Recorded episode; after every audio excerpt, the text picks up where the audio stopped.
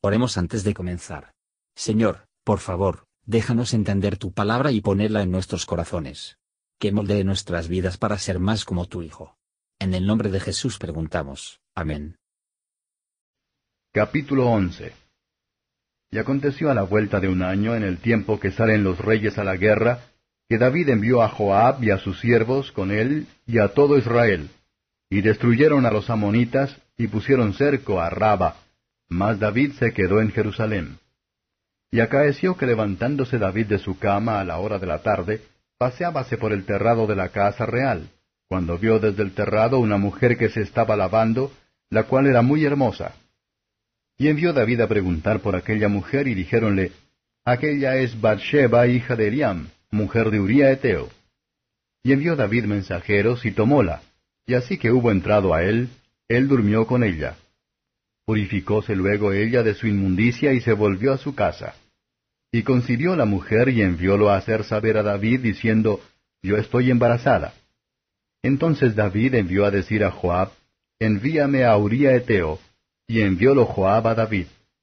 Y como Uría vino a él, preguntóle David por la salud de Joab, y por la salud del pueblo, y asimismo de la guerra.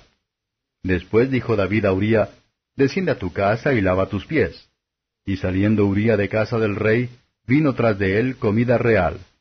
Mas Uría durmió a la puerta de la casa del rey con todos los siervos de su señor, y no descendió a su casa. E hicieron saber esto a David, diciendo, Uría no ha descendido a su casa. Y dijo David a Uría, ¿No has venido de camino? ¿Por qué pues no descendiste a tu casa?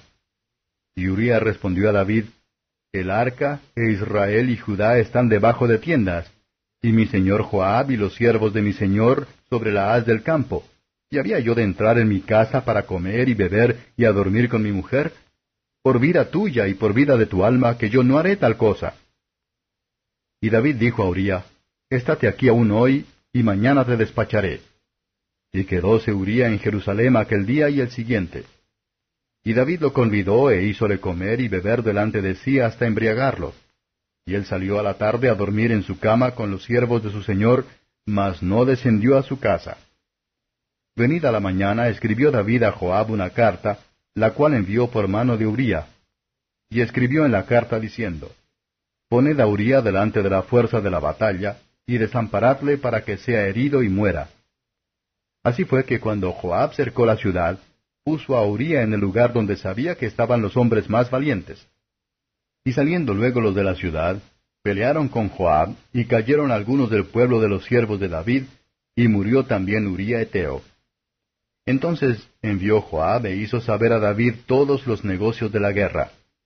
Y mandó al mensajero diciendo, Cuando acabares de contar al rey todos los negocios de la guerra, si el rey comenzare a enojarse y te dijere, ¿Por qué os acercasteis a la ciudad peleando? ¿No sabíais lo que suelen arrojar del muro? ¿Quién hirió a Abimelech, hijo de Jerobaal? ¿No echó una mujer del muro un pedazo de una rueda de molino y murió en Tebes? ¿Por qué os llegasteis al muro? Entonces tú le dirás, también tu siervo Uría Eteo es muerto. Y fue el mensajero y llegando, contó a David todas las cosas a que Joab le había enviado. Y dijo el mensajero a David, prevalecieron contra nosotros los hombres que salieron a nosotros al campo, bien que nosotros les hicimos retroceder hasta la entrada de la puerta. Pero los flecheros tiraron contra tus siervos desde el muro, y murieron algunos de los siervos del rey, y murió también tu siervo Uría Eteo. Y David dijo al mensajero, dirás así a Joab, no tengas pesar de esto, que de igual y semejante manera suele consumir la espada. Esfuerza la batalla contra la ciudad hasta que la rindas, y tú aliéntale. Y oyendo la mujer de Uría que su marido Uría era muerto, hizo duelo por su marido, y pasado el luto, envió David y recogióla a su casa. Y fue ella su mujer, y parióle un hijo. Mas esto que David había hecho fue desagradable a los ojos de Jehová. Comentario de Matthew Henry II Samuel capítulo 11, versos 1 a 5. Observe las ocasiones de pecado de David, lo que llevó a la misma. 1. El descuido de su negocio. Se había quedado en Jerusalén. Cuando estamos fuera del camino de nuestro deber, estamos en la tentación. 2. El amor de la facilidad. Ociosidad da una gran ventaja al tentador. 3. Un ojo desviado. No lo había hecho, como Job, hizo un pacto con sus ojos, o, en este momento, lo había olvidado. Y observar los pasos del pecado. Vea cómo el camino del pecado es cuesta abajo, cuando los hombres empiezan a hacer el mal, ellos no pueden parar pronto. Tenga en cuenta las agravaciones del pecado. ¿Cómo pudo David reprender o castigar que en otros? De la que era consciente de que él mismo era culpable, versos 6 a 13. Dando paso al pecado endurece el corazón y provoca la salida del Espíritu Santo. Robar a un hombre de su razón, es peor que robarle de su dinero, y llevándolo en el pecado, es peor que lo dibujo en ningún problema mundano que sea, versos 14 a 27. Adulterios menudo ocasionan asesinatos, y se busca una maldad que se han incluido en otro. Los inicios del pecado son mucho de temer, porque ¿quién sabe dónde van a terminar? ¿Puede un verdadero creyente nunca pisar este camino? ¿Puede una persona ser de hecho un hijo de Dios? Aunque la gracia no se pierde en un caso tan horrible, la seguridad y el consuelo de que deben ser suspendidos. Toda la vida de David, la espiritualidad y consuelo en la religión, podemos estar seguros se perdieron. Ningún hombre en tal caso puede tener evidencia para estar satisfecho de que él es un creyente. La confianza de un hombre superior es, que se ha hundido en la maldad, mayor es su presunción y la hipocresía.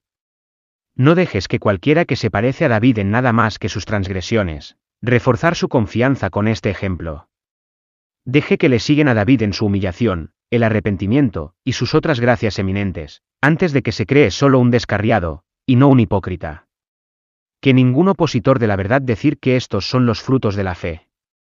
No, son los efectos de la naturaleza corrupta. Vamos todos miramos contra los principios de autoindulgencia, y guardamos en la máxima distancia de todo mal. Pero con el Señor viene la misericordia, la redención copiosa. Él echará fuera no, creyente penitente humilde, ni el sufrir Satanás arrebatar a sus ovejas de su mano. Sin embargo, el Señor recobrará su pueblo, de tal manera que va a marcar su aborrecimiento de sus crímenes, de obstaculizar todos los que consideran su palabra de abusar de los estímulos de su misericordia. Gracias por escuchar y si te gustó esto, suscríbete y considera darle me gusta a mi página de Facebook y únete a mi grupo Jesús Answers Prayer.